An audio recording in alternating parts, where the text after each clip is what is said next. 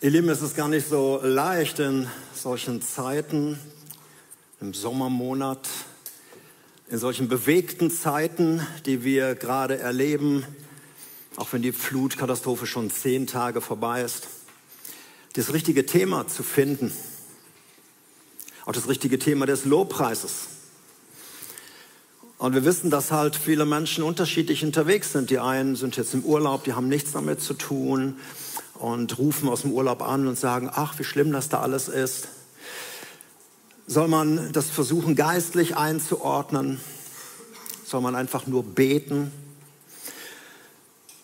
Zum Thema Gebet. Ich lade euch ein, wirklich weiterzumachen mit dem Gebeten für Menschen, die betroffen sind, weil die Medien wenden sich jetzt bald wieder ab.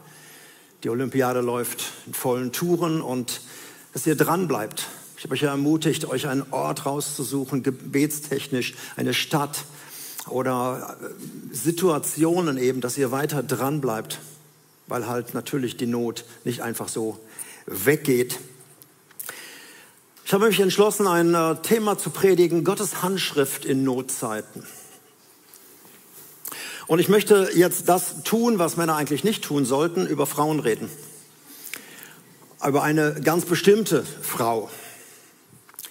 Und das kam deshalb, ich war am letzten Sonntag hier im Gottesdienst ähm, und Ulrike Brandt hatte gepredigt über Tama. Und ich dachte mir, nicht so, was die kann, kann ich auch, sondern ähm, das sind ja fünf Frauen im Stammbaum von Jesu, im menschlichen Stammbaum von Jesus. Tama ist ja die eine.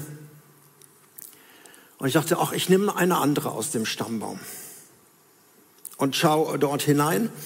Und so ist die Predigt entstanden. In diesem menschlichen Stammbaum Jesu in Matthäus 1 tauchen ja fünf Frauen auf. Das war damals überhaupt nicht Sitte, also orientalische Stammbäume, da waren, tauchten nur die Männer auf. Ich meine, die haben ja auch die Hauptarbeit. Aber Frauen tauchten dort gar nicht auf. Und deshalb finde ich es so toll in der Bibel, dass da fünf Frauen plötzlich auftauchen aus unterschiedlichen Hintergründen. Und äh, über Tamar haben wir einiges gehört. Wenn nicht, dann hört ihr die Predigt vom letzten Sonntag nochmal an. 1800 vor Christus ungefähr geschah diese Sache. Sie hat sich als Prostituierte verkleidet und ihren Schwiegervater reingelegt und verführt. 1. Mose 38 kannst du das nachlesen. Dann gab es die zweite Frau in dem Stammbaum, ist eine echte Prostituierte, die Rahab die in der Stadt Jericho lebt. Sie wird gerettet, weil sie den Kundschaftern im Volk geholfen hat. Und sie kommt so in das Volk Gottes rein. Sie hat später eine Schwiegertochter, um die geht es heute. Das ist die Ruth. Über, der, über deren Leben werde ich einiges erzählen. Und dann haben wir noch die beiden anderen Frauen. Batseba, der Urenkel von Ruth, begeht mit ihr Ehebruch, lässt ihren Mann umbringen. Und auch Bathseba steht im Stammbaum Jesu. Und dann die letzte Frau natürlich Maria. Aber die ist erst Weihnachten dran. Heute geht es also um Ruth, um eine Frau. Und mein Anliegen heute Morgen ist nicht jetzt jedes Lied, was Ruth gepfiffen hat, geistlich zu deuten für unseren Alltag oder jede Handlung, alles, was sie getan hat, gleich zu sagen, was könnten wir daraus lernen, sondern ich möchte euch heute eine wunderbare Frau vorstellen. Ein wunderbares Leben, ein Vorbild. Ich möchte euch ein Buch vorstellen, nämlich das Buch Ruth. Nur vier Kapitel, das könntest du im Urlaub schaffen. Das ist ein wunderbares Buch aus dem Alten Testament. Ich möchte dir ein bisschen Vorliebe fürs Alte Testament nahebringen und sagen, wow, da, ist, da sind ja wirklich sehr interessante, aber auch Geschichten, die mit unserem Leben zu tun haben können. Aber vor allem möchte ich dir vorstellen, wie Gott in ausweglosen Lebenssituationen, in Notzeiten, wie immer diese Not entstanden ist und was immer diese Not bedeutet, wie Gott seine Handschrift dort hineinbringt. Wie Gott Geschichte schreibt mit Menschen, deren Leben scheinbar am Ende ist. Oder die nicht mehr weiter wissen, wie es überhaupt ist weitergehen könnte, die keine Ahnung von der Zukunft mehr haben, deren heute so bedroht ist und so, so am Ende zu sein scheint. Und wie Gott dann trotzdem seine Geschichte schreibt. Hier sind noch ein paar jüngere Leute heute unter uns. Übrigens im Buch Ruth gibt es einige herrliche Hochzeitsverse. Also wenn irgendeiner vorhaben sollte, irgendwann mal zu heiraten, ich empfehle das Buch Ruth. Äh, da gibt es wunderbare Verse. Ich werde auch gleich den einen oder anderen Vers nennen. Das ist also heute jetzt keine so Lehrtext, also nicht so ein Schwarzbrot, theologisches Schwarzbrot, sondern mehr so eine Erzählgeschichte. Und deshalb stelle ich mir so imaginär auch vor, dass ich ähm, einen Ohrensessel habe. Ich nehme einen, Sess, einen, einen Stuhl und werde euch ein bisschen erzählen, diese Geschichte. Du kannst dich bequem zurücklehnen und gedanklich eine Tasse Kaffee dabei trinken. Und ich möchte dir die Geschichte einer wunderbaren Frau möchte dir die Geschichte eines genialen Gottes erzählen. Wir sind von Tama aus gesehen sieben oder 800 Jahre jetzt weiter. Ungefähr 1100 bis 1000 vor Christus. Man kann die Zeit aus dem Buch Ruth nicht genau einschätzen. Einige sagen, es war ein bisschen früher, andere sagen, es war ein bisschen später. Was wir wissen, es war eine dunkle Zeit im Volk Israel. Israel ist ja mittlerweile äh, ins Land gekommen, das Land der Väter, Sie haben sich dort sesshaft gemacht. Aber das Buch der Richter, ähm, was vor Ruth steht eben, das zeigt so eine unglaublich dunkle Zeit im Volk. Immer wieder haben sie Gott Gott sein lassen. Immer wieder haben sie sich den Götzen der damaligen Zeit angepasst und haben die Götzen der damaligen Zeit übernommen und haben halt denn auch Konsequenzen zu spüren bekommen, dass Gott seinen Segen zurückgezogen hat. Sie haben Katastrophen erlebt, Kriege, hohe Verluste und andere Katastrophen kamen ins Land. Alles das, was Gott gesagt hatte, hey Leute, wenn ihr mich nicht Gott sein lasst, dann äh, werden andere Mächte über euch kommen. Feindesmächte, in welcher Form auch immer, auch spirituelle Feindesmächte. Und das hat das Volk Israel immer wieder erlebt. Und diesmal ist es eine Hungersnot. Sie haben nichts zu essen. Es ist eine sehr drastische Umweltkatastrophe. Und ein Mann namens Emil, Emil, nein, Elimelech macht sich auf den Weg. Er ist ein wohlhabender Kaufmann und äh, die Hungersnot ist schon so lange und er sieht keinen Ausweg, als mit seiner Familie jetzt ins Nachbarland zu gehen. Er lebt in der Nähe von Bethlehem, Stamme Juda, von dem wir letzte Woche gehört haben. Und er möchte jetzt ins Nachbarland gehen. Was heißt, er möchte? Er muss ins Nachbarland gehen. Und dieses Nachbarland ist Moab. Da muss man wissen, Moab ist, sind, waren jetzt nicht so nette Nachbarn, so wie Deutschland, Österreich, mehr so wie Deutschland, Holland oder so. Also eher so mehr ein bisschen äh, schwierige Nachbarn teilweise. Und äh, so war das Land Moab auch. Und wenn er dorthin geht und mit seiner Familie und dort als Migrant lebt, das hieß schon viel. Also die Not in Israel war sehr groß, nicht mal eben nur ganz kurz. Und mit ihm geht seine Frau Naomi und er hat zwei Söhne, Machlon und Kilion. Und so versuchen sie dieser Hungerskatastrophe in ihrer Heimat zu entkommen.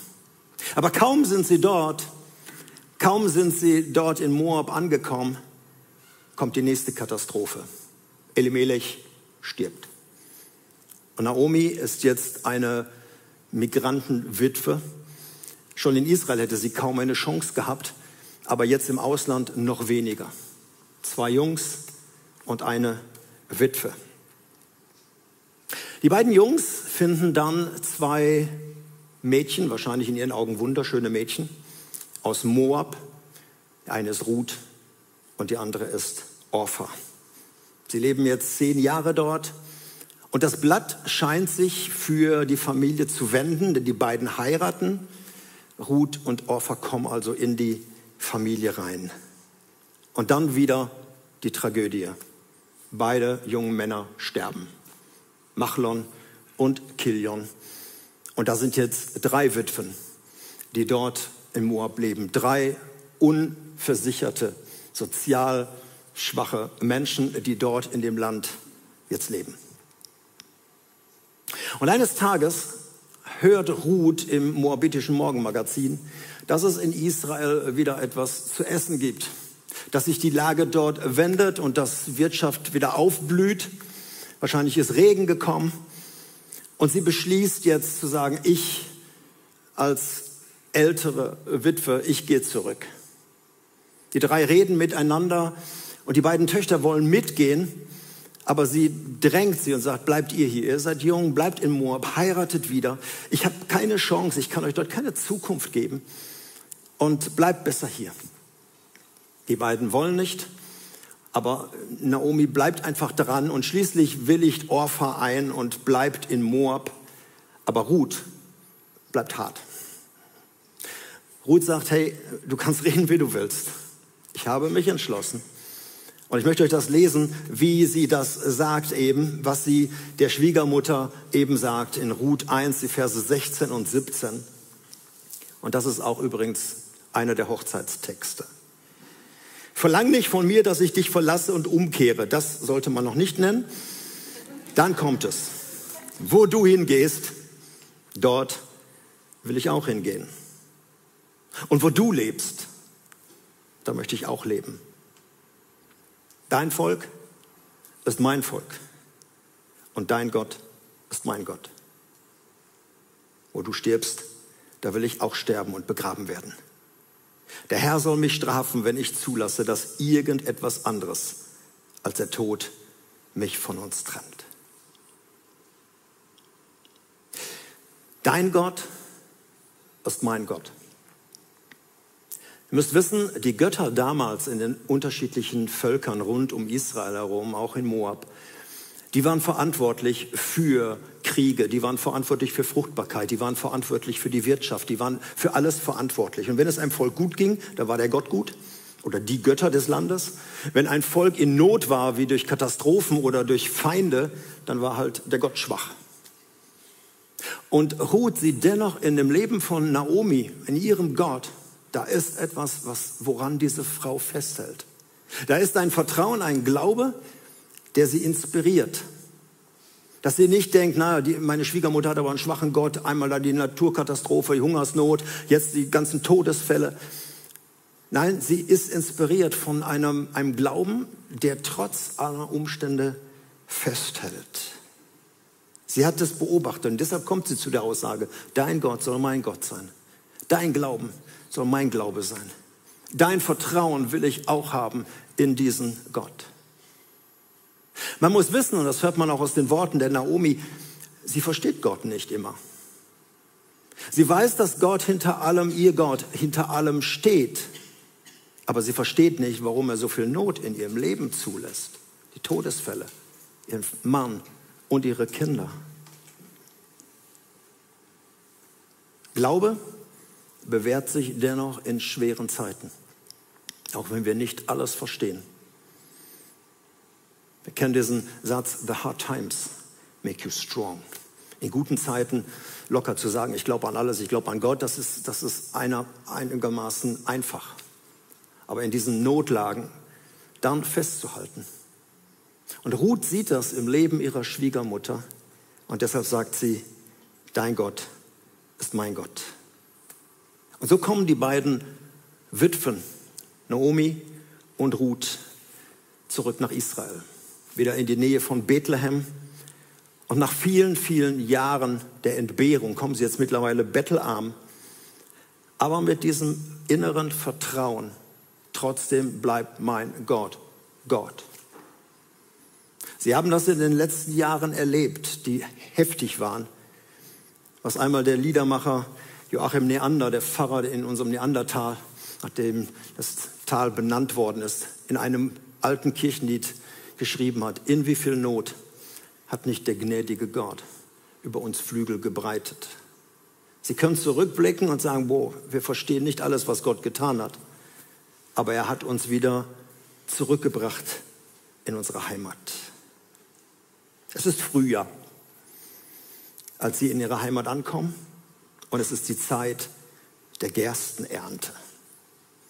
Und noch ahnt Ruth überhaupt nichts von der Handschrift Gottes, wie Gott gerade in ihr Leben schreibt. Sie ahnt nicht, dass das Blatt sich jetzt wendet, wirklich zum Guten. Sie ahnt nicht, dass sie bald eine Familie haben wird.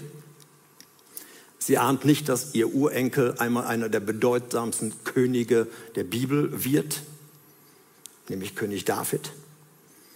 Sie ahnt nicht, dass sie im Stammbaum des Messias auftauchen wird, dass ihr Name dort über Jahrhunderte aufgeschrieben wird.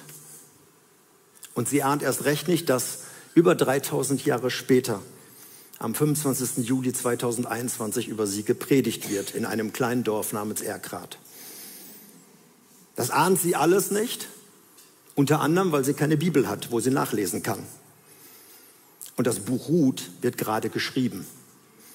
Sie kann also nicht gucken, wie wird die ganze Geschichte ausgehen. Oh, ich muss auch drei Jahre warten, da kommt er. Sondern sie weiß einfach nur, hier bin ich und hier leben wir und hier muss ich mich bewähren. Sie wird Erntehilfskraft. Zuerst einmal eine Frau, die ganz am Ende der Nahrungskette steht. Es ist Gerstenernte und die Mitarbeiter wissen, und das hat Gott so verordnet, dass sie ab und zu was stehen lassen sollen und was an den Rändern steht. Es soll nicht alles abgeerntet werden, sondern nach den Erntearbeitern kommen die Armen, die dann das Stehengebliebene nehmen. Und das war oft ein ganzer Pulk von armen Menschen, die sich dann so die Halme genommen haben, die übrig blieben. Und zu diesem Pulk der sozial Schwachen gehört Ruth. Und sie landet gleich am ersten Tag wie durch Zufall auf dem Feld eines reichen Landwirtes, der sogar zu ihrer Familie, genauer gesagt zur Sippe ihres Schwiegervaters, der ja verstorben ist, gehört. Und so lernt Ruth ihren Boas kennen. Und Kapitel 3 und 4 empfehle ich zu lesen. Eine wunderbare Liebesgeschichte beginnt. Eine Geschichte, die sehr feinfühlig geschrieben wird, einfach schön erzählt. Weil auch Boas, der Dritte so in dieser Geschichte, also Naomi, Ruth und Boas, auch er hat einen feinen Charakter. Er ist ein sehr ehrlicher Mensch. Er ist ein sehr großzügiger Mensch. Und er ist ähm, er hat ein Auge gleich von Anfang an auf diese junge Frau. Er informiert sich natürlich, guckt bei Wikipedia nach, ob er irgendwas über sie findet. Aber auf jeden Fall hat er ein Auge auf sie geworfen und er erfährt, dass sie halt aus Moab eben kommt. Er wird vom ersten Tag an ihr Beschützer, weil er weiß, sie ist ja moabitische Saisonarbeiterin und die Männer hätten sie auch belästigen können, wie das wahrscheinlich damals üblich war. Aber er ist von Anfang an ihr Beschützer, geht sehr großzügig mit ihr um und als sie ihn dann fragt am Ende des Tages und er sie beschenkt mit ganz viel Gersten, ähm, er fragt sie oder fragt sie ihn, warum bist du so großzügig zu deiner Magd? Ich bin doch nur jemand aus dem Ausland. Und da sagt er Folgendes zu ihr. Er sagt, man hat mir genau erzählt, was du nach dem Tod deines Mannes alles für deine Schwiegermutter getan hast. Und dass du deinen Vater und deine Mutter und deine ganze Heimat verlassen hast, um zu einem Volk auszuwandern, das du vorher gar nicht gekannt hast. Der Herr, der Gott Israels, unter dessen Flügeln du Zuflucht gesucht hast, soll dir das vergelten und dich reichlich dafür belohnen. Boas bringt hier eine der schönsten und treffendsten Bilder von Glauben und Vertrauen. Unter den Flügeln Gottes Zuflucht suchen. Du hast unter den Flügeln dieses Gottes Schutz gesucht in deiner Notlage. Das hat, Gott, das hat Ruth erlebt. Ein Gott, der sie versorgt. Ein Gott, der in der Notlage da ist. Und das hat sie gesehen an ihrer Schwiegermutter, das hat sie übernommen für ihre eigene Notlage. Und ich finde dieses Bild unglaublich, also unter dem Flügeln. Gott erlaubt ja im Alten Testament auch, sich einmal als Huhn vorzustellen, die so die Küken unter den Flügeln sammelt. Oder der Adler, der seine Jungen sammelt unter seinen Flügeln, um Schutz zu geben. Ein wunderbares Bild von Glauben an Gott, auch wenn man ihn im Augenblick gar nicht versteht. So geht die Geschichte jetzt weiter. Naomi gibt ihrer Schwiegertochter noch ein paar nette Ratschläge, wie man Männer um den Finger wickelt. Ruth spielt ein bisschen mit dem Feuer, bleibt aber clean. Und Boas im entscheidenden Moment ist ein bisschen angetrunken, aber trotzdem noch völlig nüchtern, dass er erstmal juristisch abklärt, bevor er dann seine Ruth heiratet. Und die beiden werden Eltern eines kleinen Kindes namens Obed. Und als Obed groß wird, wird er Vater von Isai. Und Isai wird Vater von David. Und alle tauchen zusammen in Matthäus 1 auf, dem Stammbaum von Jesus. Du fragst dich vielleicht, warum so eine Lebensgeschichte ist so lieb und nett und kann ich ja mal nachlesen, warum so ein Buch, warum sind überhaupt so viele Geschichten in der Bibel? Ich bin ja froh, dass die Bibel nicht ein reines bürgerliches Gesetzbuch ist, ein Paragraph nach dem anderen, was wir nicht tun sollen, sondern so viele Geschichten, die Gott aufgeschrieben hat. Paulus fasst das einmal in einem Brief, 1. Korinther 10, so zusammen auf einen Punkt. All die Geschichten, die guten Stories und die schlechten Stories, sie sollen uns helfen als Vorbild. Es gibt Geschichten, wo Gott uns ermutigt und sagt, hey, schau mal, er hat mir vertraut, sie hat mir vertraut. Das ist daraus geworden. Schau mal, wir können ja immer rückblickend hinschauen, während die Leute damals im Jetzt lebten. Und manchmal lässt Gott uns warnen und sagt, ey, mach das nicht so wie der oder wie die oder wie dieses Volk in dem Augenblick. Halte zu mir, auch wenn du meine Wege nicht verstehst. Sie können uns helfen für unsere eigene Lebensreise. Und immer wieder drin diese wunderbaren, wundersamen Wunder, die Gott getan hat. Diese Dinge, die er zusammengeführt hat, wo es menschlich absolut nicht mehr ging, hat Gott immer noch seine Mittel und Wege. Und ich glaube, dass du das ja auch sagen kannst. In wie viel Not hat nicht der gnädige Gott über uns Flügel gebreitet? Auch wenn wir immer in Situationen waren, wo wir ihn erstmal gar nicht verstanden haben. Gottes Handschrift in Not. Wenn die Trümmer da sind, wenn die Katastrophe eingebrochen ist, wenn das Leben scheitert, wenn wieder eine Tragödie kommt, schon wieder eine, wenn selbst die Hoffnung stirbt. Gott schreibt weiter. Gott ist nicht mit seinem Latein am Ende. Gott schreibt seine Geschichte. Er begradigt krumme Linien. Er schreibt ein neues Programm, wenn irgendein Mensch abgestürzt ist. Er geht mit seinen Auserwählten ins Ausland und bringt sie wieder zurück in seine Geschichte. Er sorgt vor. Er sorgt nach. Auch menschliches Versagen kann ihn nicht stoppen, wie es in meinem Leben ist. Gott schreibt seine Geschichte. Wir beten im Augenblick für ein kleines Kind, ein kleines Mädchen, was geboren ist, mit so schlechten Lebensbedingungen, mehr als zwei Monate zu früh ein Frühchen. Kurze Zeit später haben die Ärzte ein Loch im Darm entdeckt, dieses kleine Mädchen. Wir haben gebetet, die Operation ist gut gelungen. Und während der Operation haben die Ärzte festgestellt, das ist gar kein Mädchen, das ist ein Junge. Die Gebärmutter fehlte, die Eierstöcke, stattdessen zwei kleine Hoden, die nach innen gewachsen sind. Die kleine Maja heißt jetzt Elias. So eine Lebensgeschichte, wo man denkt, boah, wie soll das werden? Und ich bin überzeugt, dass Gott schon seine Geschichte schreibt. Wie er schon handelt.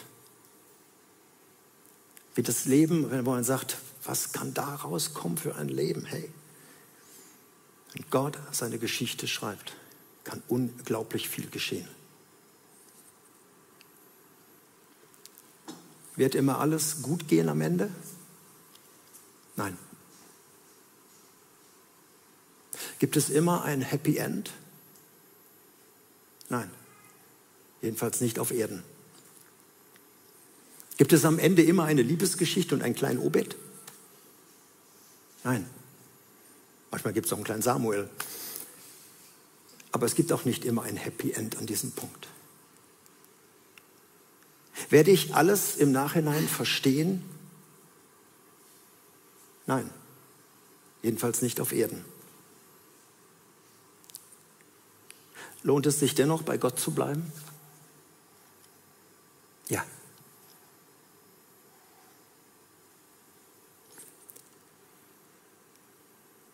In eine ganz schwere Situation, damit schließe ich, wo die ersten Nachfolger Jesu sehr bedroht waren, schreibt der Schreiber an die Hebräer, werft euer Vertrauen auf den Herrn nicht weg, was auch immer geschieht, sondern denkt an die große Belohnung, die damit verbunden ist.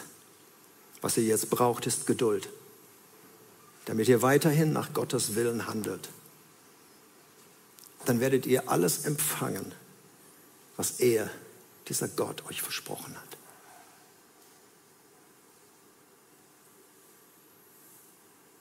Ich möchte gern für dich beten. Vater, du bist der Gott von Ewigkeit zu Ewigkeit und manchmal begreifen wir etwas, aber ganz oft gar nicht. Manchmal verstehen wir es nach einigen Jahren, manchmal auch nach einigen Jahren immer noch nicht. Was wir wissen ist, dass du ein treuer Gott bist, der Gott der Geschichte und der immer wieder seine Geschichte geschrieben hat, auch durch die Jahrhunderte hindurch, durch die Jahrtausende hindurch, bis zum heutigen Tag. Und du siehst unser Leben. Du siehst das Leben des kleinen Elias,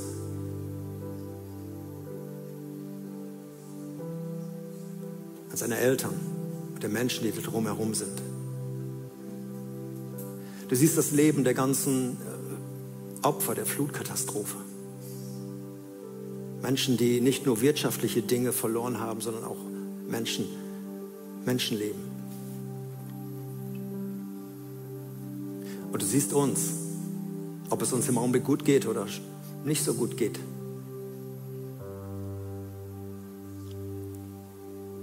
und du schreibst deine Geschichte. Da gibt es niemanden, auch in diesem Raum hier nicht und auch nicht an dem Bildschirm, deren Namen du nicht kennst, deren Geschichte du nicht kennst. Und wo du keinen Ausweg weißt. Und deshalb vertrauen wir dir. Auch gerade in den Zeiten, wo wir nur den Kopf schütteln und sagen, wie soll es weitergehen?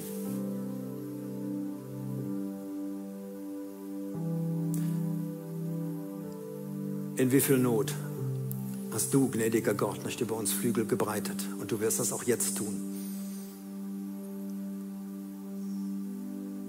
Und dafür danke ich dir. Amen.